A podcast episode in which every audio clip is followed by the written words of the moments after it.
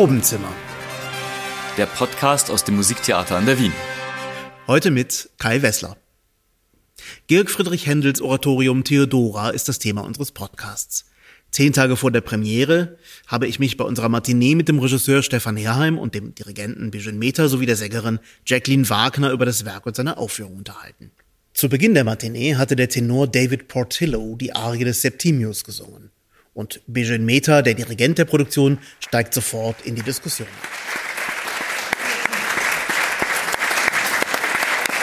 Ich muss Ihnen gestehen, das ist eine meiner Lieblingsarien aus dem Stück. Ähm, nicht nur, weil es so schön ist und sofort schön, ähm, sondern weil man hat dann darin eine Figur, ähm, der etwas nicht versteht, aber trotzdem akzeptiert, was er nicht versteht. Und deswegen hat die Arie diese Farbe. Und der ruft denn den Himmel an, so keines rund zu schicken auf uns, auf der Erde. Äh, was heutzutage fast niemals passiert mehr, weil wir alle so siloed sind in unseren eigenen Wahrheiten und so weiter. Und so, es geht dann tatsächlich, worüber ähm, Kai gesagt hat, ne, die Christen, Römer und was und was, was. Aber eigentlich, es geht um diese ganz größere Fragen. Wo stehen wir als Menschen auf der Erde? Was was können wir denn uns akzeptieren, was wir nicht verstehen können. Und da sagt dann drin, sympathizing wow, dass man sympathizes und manchmal kommt dann damit ein bisschen Schmerz mit. Ne? Und Liebe und Angst zusammen, das ist in der Figur von Theodore. Die, die Gegenpolen funktionieren fast in allen Stücken sind wir wieder bei Wagner. Durch Mitleid wissen, der reine ey, Tor. Ey, so es ist mehr Wagner drin, als man denkt. Ne? Äh, und darum, darum geht es eigentlich. Und fast alle Stücke in irgendeiner Art und Weise machen genau das. Und deswegen war es ein guter Einstieg äh, äh, in das Stück. Das ist auch ein guter Einstieg in das Gespräch, denn du bist natürlich gleich in das, in das Zentrum eigentlich äh, des Stückes äh, vorgestoßen. Stefan, wir haben äh, gemeinsam vor äh, mehr als einem Jahr uns dieses Werk zum ersten Mal angehört, gemeinsam mit der Bühnenbildnerin Silke Bauer und Gesine Firm, der Kostümbildnerin, und hatten, haben lange darüber gesprochen, was bedeutet Glaube in diesem Stück. Ähm, Birgit hat gerade schon gesagt, es geht um viele allgemeinmenschliche Themen, es geht äh, um Themen, die in uns drin sind. Ähm, wie geht es dir mit diesem Stück? Welche Seiten von dir berührt dieses Werk Theodora? Ja, zunächst mal, ich glaube, kein Regisseur kommt auf die Idee, dieses Stück äh, auf der Bühne bringen zu wollen, äh, weil es so eine tolle Geschichte ist, die man jetzt erzählen muss. Ähm, sondern da geht es tatsächlich um, um die, die Qualität dieser Partitur, die etwas erhöht und etwas vermittelt, was eben nur durch Musik auch stattfinden kann. Also sprechen wir eigentlich von einem höchst spirituellen Werk, was für mich Kunst eigentlich immer ist. Ähm, es geht ja im Stück eben um die christlichen und heidnischen Ideale, die hier total aufeinander prallen, äh, wie du sagtest. Aber im Kern geht es eigentlich um den Antagonismus, der heute genauso relevant und aktuell ist äh, den, also den Widerspruch sozusagen zwischen materiellen und spirituellen Werten, könnte man sagen. Ja? Und wir leben in einer Welt, wo wir eigentlich diesbezüglich keine seelische Gravität mehr haben, weil wir leben in einer so ähm, liberal säkularisierten, offenen, flexiblen, freien Gesellschaft, dass das Wertesystem einfach nicht mehr greift. Und darunter leiden wir, glaube ich, alle sehr. Und dadurch entstehen auch extreme Leerräume, Lücken, ja. Äh, und, und äh, umso größer wird meines Erachtens auch das Bedürfnis nach kollektiver Räume, wo man eben mit der universellen Sprache der Musik etwas versucht sozusagen zu korrigieren, zu justieren, in Frage zu stellen oder wenigstens die Option zu öffnen, dass wir uns nicht alles immer einfach erklären können, sondern dass es einfach durch die, die, der Versuch einer Begegnung äh, besteht immer die Möglichkeit, Widersprüche zu überwinden, äh, was wir in der Realität eben sonst nicht schaffen. Und, und umso wichtiger wird für mich dann auch der Versuch, dass wir nicht nur bequem sagen, wir erzählen flotte, tolle Stücke, die sofort heute zugänglich wären, sondern wir stellen uns auch diese Herausforderung, äh, die Händel sich auch gestellt hat, wie du so schön sagtest. Das ist eigentlich, also es ist ein Fanal der Musiktheatergeschichte insofern, dass er für das neue Covent Garden Theater in London Oratorium schreibt und genau die Idee einer Kontemplativität, einer Verinnerlichung des musikalischen Dramas, also etwas freisetzen in uns als Menschen, was wir eigentlich verlernt haben und auch als Konsumenten von Kunst irgendwann auch nicht mehr sehen oder, oder, oder, oder verstehen, mit welcher Verpflichtung, mit welcher Verantwortung das für das eigene Beiwirken auch äh, verbunden ist. Ja? Und da, da, da, also das ist eigentlich ein Schnitt äh, in gewisser Hinsicht, äh, was, was Musikdramatik angeht. Und da wollten wir und ich und wir weiterhin gemeinsam ran und versuchen das natürlich dann auch weit weg eigentlich von einer Linearität zu erzählen, diese Geschichte. Also das ist nicht der Versuch jetzt das vierte Jahrhundert und, und diese Urchristen, äh, Urchristengemeinde, der da, äh, ob geköpft oder gehangen oder gespießt auf heiße Stangen, das ist äh, vom Martyrium her, die Legende besagt ja, dass diese Menschen geköpft wurden, weil sie eben Römer, in dem Fall war die, die müssen Römer, sie war eine Prinzessin, es waren eigentlich immer nur Slaven oder Unfreier, die verbrannt wurden. Im schlimmsten Fall wurde man wilden Tieren zum Fraß vorgeworfen, ja. öffentlich. Das ist ja bei Martyr, da müssen ja alle in die Arena, das hat auch große Tradition und Mode in, in, in, in Rom, aber, aber das sind für mich eher, also es ist ein philosophisches Ideendrama, hast du es genannt. Und darum geht es, dass wir eine, einen Zugang finden, um von uns aus heute, also eigentlich das Werk in unsere Zeit zu holen, um eine unmittelbare Verbindung zu dieser Musik zu spüren, unabhängig von den ganzen historischen Ding rum, der aber natürlich als, als Folie, als Blende wichtig ist. Und deswegen haben wir uns sehr, sehr vertieft, natürlich auch in philosophisch, philosophischen Fragen der Glaube. Ähm, Papst Benedikt XVI. sprach ja immer von einer Entweltlichung, die dringend notwendig wäre, die für mich nach wie vor super spannend ist, weil das ist ja im Prinzip das Problem. Also Safranski spricht immer vom Bösen. Er definiert das Böse über die Unfähigkeit zu transzendieren. Und ich glaube, da treffen sich viele Punkte, die heute in der Welt so unglaublich drastisch sichtbar werden. Also, dass einfach Hoffnung, Liebe, Glaube immer wieder scheitert eben an dieser Tatsache, dass das Ego und das Hier und Jetzt und nach mir der Sündenfall als Prinzip immer regiert. Das Stück stammt ja aus einer Zeit, in der sich bürgerliche Öffentlichkeit formiert hat. Im Grunde genommen der Beginn der Neuzeit. Ähm, das Bürgertum in London hat sich abgegrenzt vom Adel, man hat sich auch abgegrenzt von der Religion oder die Idee einer Gesellschaft, die auf religiöser Toleranz basiert, ist in diesem Werk auch begründet. Also die einen sind die Intoleranten, die Römer, äh, oder haben zwar eine Vielweltlichung, fordern aber eigentlich von jedem, äh, sich jedem Glauben irgendwie hinzugeben. Und die anderen sagen, es muss in einer Gesellschaft mehrere Religionsgemeinschaften geben äh, der Staat und die Kirche müssen getrennt sein. Das ist ein sehr liberaler Gedanke. Wir stehen ein bisschen am Ende dieser, dieser neuzeitlichen Gesellschaft. Und wenn ich dich richtig verstehe, sagst du, ähm, diese totale Liberalität, diese äh, Trennung von allem, alles von allem, hat uns auch von der Transzendenz getrennt. Kann man das so sagen? Mit Sicherheit sprechen wir von äh, eine, eine Auf, ein Aufklärungsstück in jeder Hinsicht. Es ist äh, Moralin sauer bis geht nicht mehr, eben in dieses sehr mit großer barocke Pathos ausgestattete Sprache wird natürlich äh, Moral belehrt und, und dem Bürgertum eigentlich unter den in den Armhöhlen eigentlich regelrecht runter geschmiert als Deo, als äh, Erfüllungsmaßnahme auch eines Selbstbildes, eines Bürgertums, was ja eben seit 130 Jahren die, die Religionskriege auch satt hat. Ja. Mhm. Also das ist ganz wichtig. Also wir stehen mittendrin eigentlich in, in, der, in der großen englischen Aufklärung.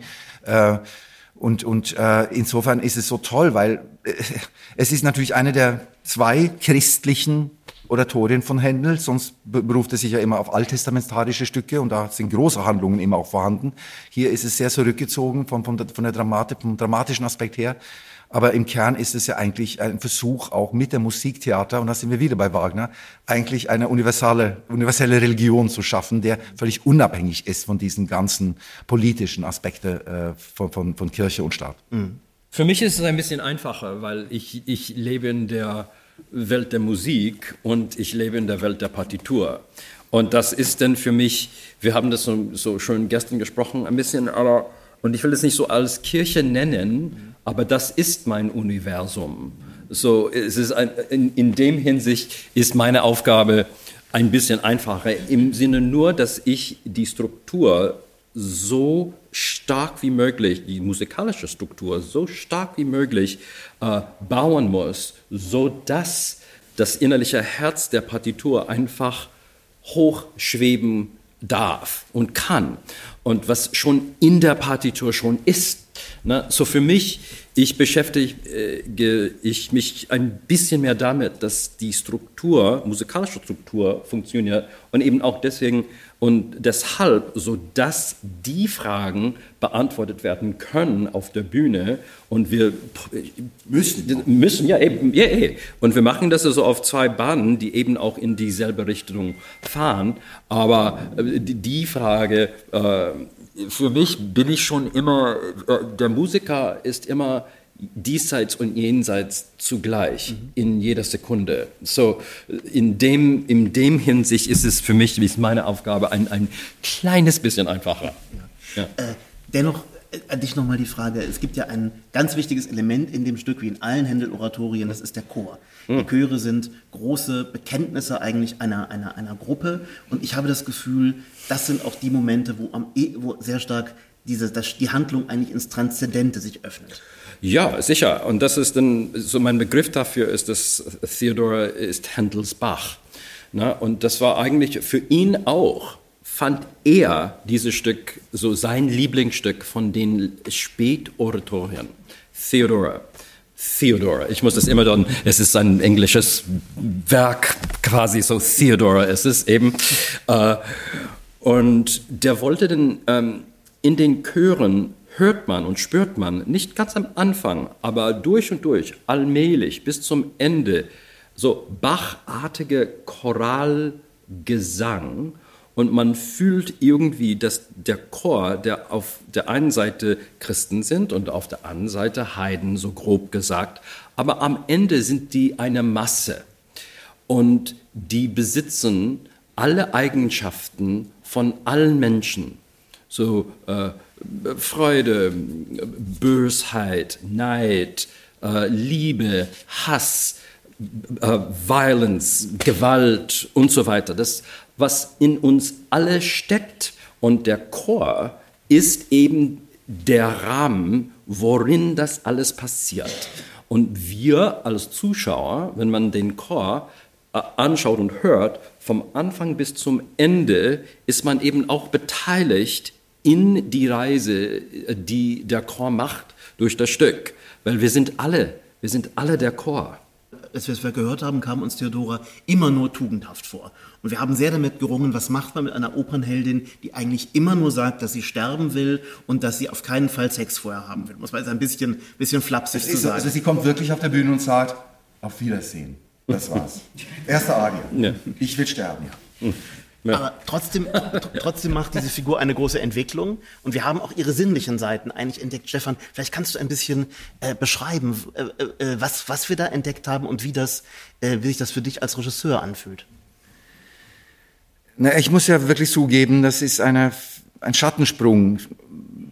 Aufgabe für mich, also eine Herkulesaufgabe, äh, wo ich einfach von Anfang an wusste, ich komme eigentlich mit meinen bisherigen Mitteln als Regisseur auch nicht unbedingt weiter, äh, wenn ich nicht das Risiko eingehe, auch ohne Wissen zu diesen Proben zu gehen und mich die Sache mit Bejön, mit dem Team zusammenzustellen. Wie füllen wir diese sehr lange Strecken, die sozusagen inhaltlich handlungslos bleiben und die extrem, äh, also in einer extremen Gefahr der Redundanz stehen natürlich, weil eine Arie hat sehr wenig Text. Es geht immer um eine Art Gebet, eine Hoffnung, die Aussprache, Mitleid für dich, Mitleid für den, wie schade, dass es jetzt so ist und so weiter. Und, und das kann ja acht, neun Minuten gehen in Musik, ja, diese, diese wenige Sätze. Und, und, und wie kauert man sozusagen an diese ewige Variation eigentlich eines Dauerzustands, wo es um die Zweifel geht. Also wofür lohnt es sich so leben, wofür lohnt es sich so sterben, was ist Liebe und dass man das nicht nur reduziert sozusagen auf ein sehr althergebrachte Idee von Gottesglaube oder Gottesfurcht, sondern dass das Martyrium ein Prinzip des Sterbens, des Lebens bestimmt, in allen Belangen, in allen Bereichen. Und wir haben uns entschieden, sehr, sehr schnell also gar nicht eigentlich einen spirituellen Raum, sondern im Gegensatz einen total säkularisierten Raum zu nehmen, der aber ein riesen Echo hat, sozusagen, in der Sehnsucht nach einem göttlichen Prinzip und, und eigentlich auch dadurch äh, die Prozesse der Sublimation, die Prozesse der der, der Flucht, die wir, zu der wir ständig greifen, also wo Konsum, also wo alles, wofür das Heidnische eigentlich steht in diesem Stück, eine Verdrängung eigentlich von einer tieferen Sinnzusammenhang, einer Weltanschauung, die sozusagen sich reduziert auf mich hier und jetzt, im Gegensatz zu diesen immer größer werdenden Notwendigkeit von Menschen in diesem System zu sagen, aber das reicht doch nicht. Wir kommen ja auch nicht zusammen. Also wir nutzen das Leben letztendlich nicht aus. Also wir müssen uns entweltlichen, um Teil der Welt zu sein. Ich finde diese Themen philosophisch extrem spannend, aber in der Theatralisierung muss man versuchen, unmittelbar Menschen aus Fleisch und Blut in eine Situation zu setzen, wo die in der Lage sind, mit diesen unglaublichen musikalischen Dynamiken, von der Birgen auch spricht, und wo sozusagen diese, dieses Potenzial, dass man tatsächlich plötzlich eine andere, eine andere Dimension gemeinsam erreicht, das muss freigesetzt werden. Ob es real, real passieren kann, bezweifle ich, außer auf der Opernbühne. Aber wir spiegeln eben einen Ort, wo das utopisch quasi dann passiert, insofern, dass eine, eine Kollektiv äh, das Kollektive, also das Agape-Prinzip eigentlich tatsächlich stattfindet in Musik. Es gibt viele Opernproduktionen, wo der Regisseur und der Dirigent wenig miteinander reden. Ich habe selten eine erlebt, wo die beiden so viel miteinander reden, so intensiv im Austausch sind. Also wir kennen uns lange. Ich bewundere Bejun natürlich als Sänger sehr lange. Der ist einfach ein Exeget einer Sonderklasse, äh, wenn es darum geht, äh, nicht nur jetzt eine Musikalität und eine stimmliche Begabung, eine Intelligenz, eine Sensitivität. Es geht ja einfach um ein, ja, der Mann ist ein wanderndes Kompendium an Wissen, wenn es um stilistische Fragen, um diese Begrifflichkeiten geht, die aber nie im Vordergrund stehen, sondern das sind sozusagen technische Hilfsmittel, eine Art Denkstütze, um die Musik freizusetzen, so dass tatsächlich Emotion stattfindet. Und da sind wir uns so ähnlich. Ähnlich. Denke. Und das ist, du sagst es auch immer wieder, das ist so, wir unterbrechen uns fast, weil einer erst was sagen muss. Und das, aber genau das wollte ich doch jetzt sagen. Ja, genau. Also wir sind ständig. Und der kommt zu mir und sagt, ich brauche etwas. Und da zeigt auf die Partitur. Und schon drin in der Partitur habe ich geschrieben, genau das. Das ist schon, das ist schon. Und dann vor einem Jahr. Vor einem Jahr. Und äh, ich sehe das, der, der Prozess ist, ist richtig wunderbar. Ich sehe das so wie eine Jacke. Ist, wir bauen eine Jacke. Und die Probenphase ist einfach den Reißverschluss, dass wir das zusammen äh, hochheben, aber das ist eine Jacke. Keine Zwangsjacke. Ja, das ist wunderbar, das ist ganz toll. Es ist ein großer, sakral anmutender Raum, aber es ist im Grunde ein Zentrum der Welt, wenn man so will, das Café Zentral, was es in der Herrengasse in Wien tatsächlich gibt. Äh, die meisten von Ihnen waren wahrscheinlich noch nicht drin, denn es stehen immer Horden von Touristen vor der Tür. Die Wiener Kaffeehäuser sind eine Legende, ein Mythos, genau auch aus einer Zeit der bürgerlichen Öffentlichkeit, Orte, in denen man äh, miteinander redet, aber auch mit vielen Menschen gemeinsam allein sein kann, indem man Zeitung liest, indem man sich mit der Welt beschäftigt und die Welt dann am Ende auch wieder beiseite legt und in dem Fall äh, in diesem speziellen Fall ein Ort, in dem man einem Mythos nachgeht, nämlich dem Mythos Kaffeehaus, wo man das alles getan hat. Aber heute ist es ein Touristenort, also ein Ort, der nur noch vorgibt, dieser Mythos zu sein, der vorgibt, ein Ort der Kommunikation, des Austauschs zu sein. Ähm, Stefan, du hast mir vor etwa einem Jahr gesagt, ich habe das starke Gefühl, Theodora muss in einem Wiener Kaffeehaus spielen. Wo kam dieses Gefühl her und wie hat sich das in den letzten Wochen für dich beglaubigt? Zugegebenermaßen haben wir sehr lange gerungen und gekämpft und gar nicht eine Notwendigkeit gefunden. Äh, also eure Produktion damals in Salzburg äh, hat mich auch so geprägt. Insofern, da ging es ja um die Musik. Also die ganze mhm. Bühne war ein einziger Orgel. Äh, und es ging um einen Chor, der sozusagen eigentlich den oratorischen Zustand per se gar nicht mal richtig darstellt, weil es ist eigentlich ein, ein, ein Zustand. Das ist ein, ja, das sind ein Miteinander, was selbstverständlich bedingt ist durch die Tatsache, wir sind als Stimmen zunächst mal da, wir sind als ein Instrument da. Ja? Ähm, und, und jetzt war die große Frage, trauen wir uns zu, sozusagen dieses metaphysische Drama irgendwo trotzdem zu verorten, der einen unmittelbaren Bezug zu einer Realität bekommt.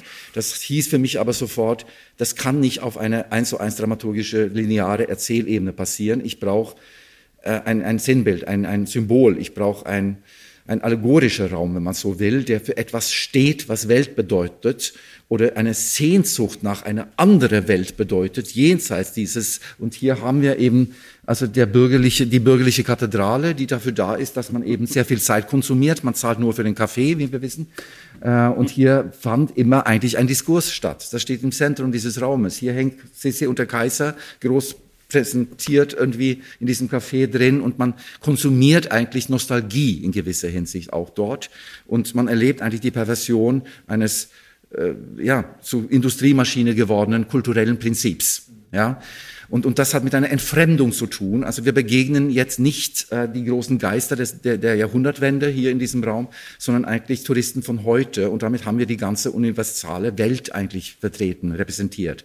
Das ist eigentlich auch dadurch ein Babylon. Das sind Menschen, die alle unterschiedliche Sprachen sprechen und sich finden sozusagen in dem englischen Oratorium als eine Art, ja, Pfingstwunder, also eine Art äh, Heilige Geist kommt über uns, insofern, dass wir plötzlich beginnen, äh, aus ganz, ganz banale, profane Situationen, weil alle Solisten in diesem Stück, alle fünf, arbeiten und bedienen unsere Gäste, den Chor an diesem Ort. Also wir haben fünf schwarz-weiß gekleidete, die wirklich Ober- und Oberinnen sind und die unter sich ziemliche Probleme haben. Einer ist äh, in den anderen verliebt, der ist wiederum in, den, in die andere verliebt. Da gibt's allerlei äh, Variationen von Sexualität, von Identifikation, von Möglichkeiten, von Geschichten, die wahrscheinlich schon stattgefunden haben. Also das, das ist ein sehr merkwürdiger Prozess, eine Entwicklung, eine Geschichte, die sozusagen drunter liegt.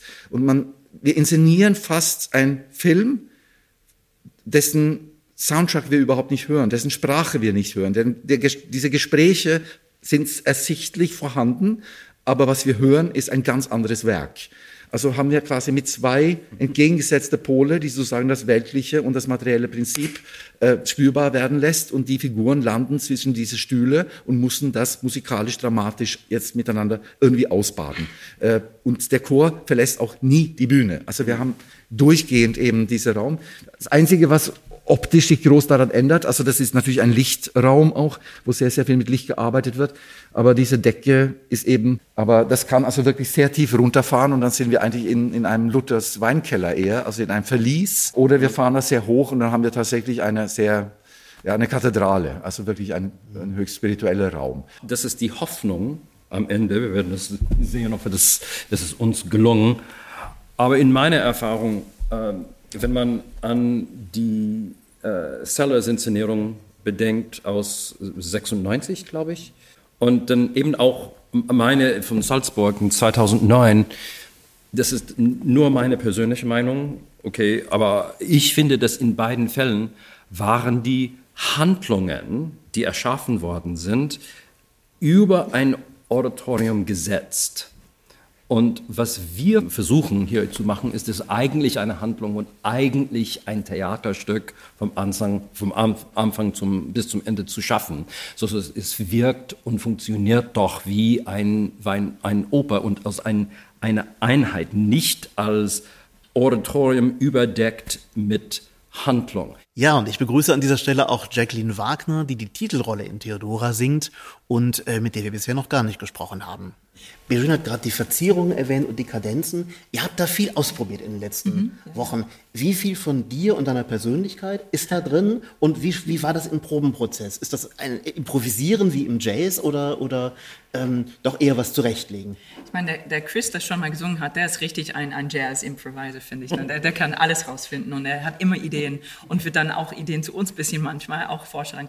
Aber ich muss sagen, ähm, ich, ich habe alle ja, ich, hab, ich bin hier mit ein paar Sachen gekommen. Natürlich, ich war bereit für irgendeine Version, aber ich, ich muss sagen, Bejon hat so viele Ideen und weiß genau diese Repertoire und du kannst, du, du weißt jeder Ausdruck, was du willst und du, du, du kennst jeder Person auch, was man machen kann und was funktioniert mit der Stimme.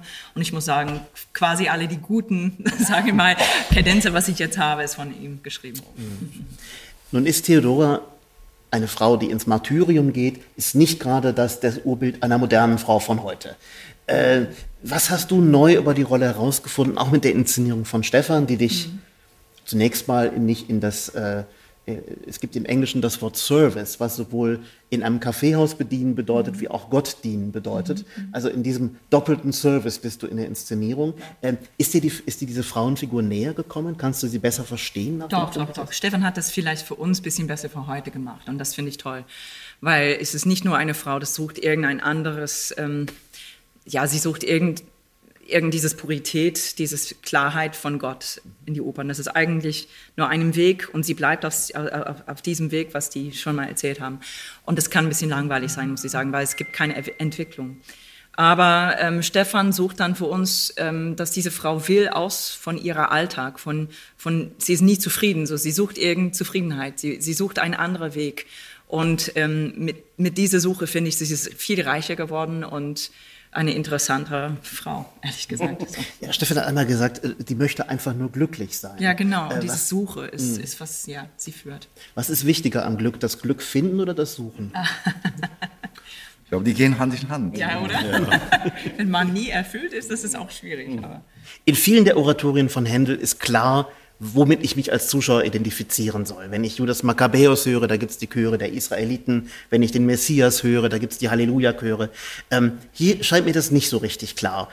Mit wem eigentlich man mitgehen kann und soll. Wie würdet ihr die Frage beantworten? Und vielleicht auch mit die Frage, ich gebe da auch gerne eine Antwort drauf, mit welcher Figur geht ihr am meisten mit?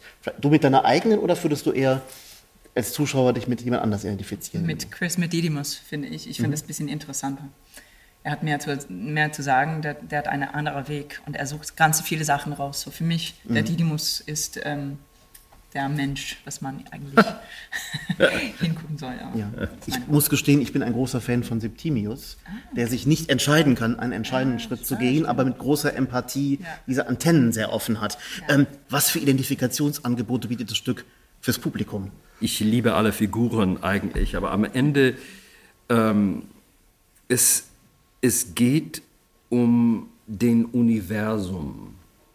Und ich finde, es ist eher nicht, dass so es gibt einen Helden oder einen Held oder irgendwas und wir folgen ihm wie in einer normalen Oper. Das geht um ähm, äh, Streben nach Fragezeichen. Und was das Fragezeichen ist, äh, beherrscht sich in jeder einzelnen Person im Zuschauerraum und das ist eben wunderbar. Diese Werke, so wie die Theodora Hamoll-Messe, die kommen, oder die Passionen von Bach, andere Stücke, die, die kommen zum Ende und dann gibt es eine Silence und man erkennt, dass man irgendwo anders gebracht worden ist durch das Geschehen. Und das ist das, was wir hier hoffentlich veranstalten. Und so für mich geht es um nicht weniger als den ganzen Universum. Die Premiere von Theodora findet am 19. Oktober 2023 in der Halle E statt. Unser nächster Podcast handelt von Jaromir Weinbergers Schwander, der Dudelsackpfeifer und mein Kollege Christian Schröder wird Sie dann begrüßen.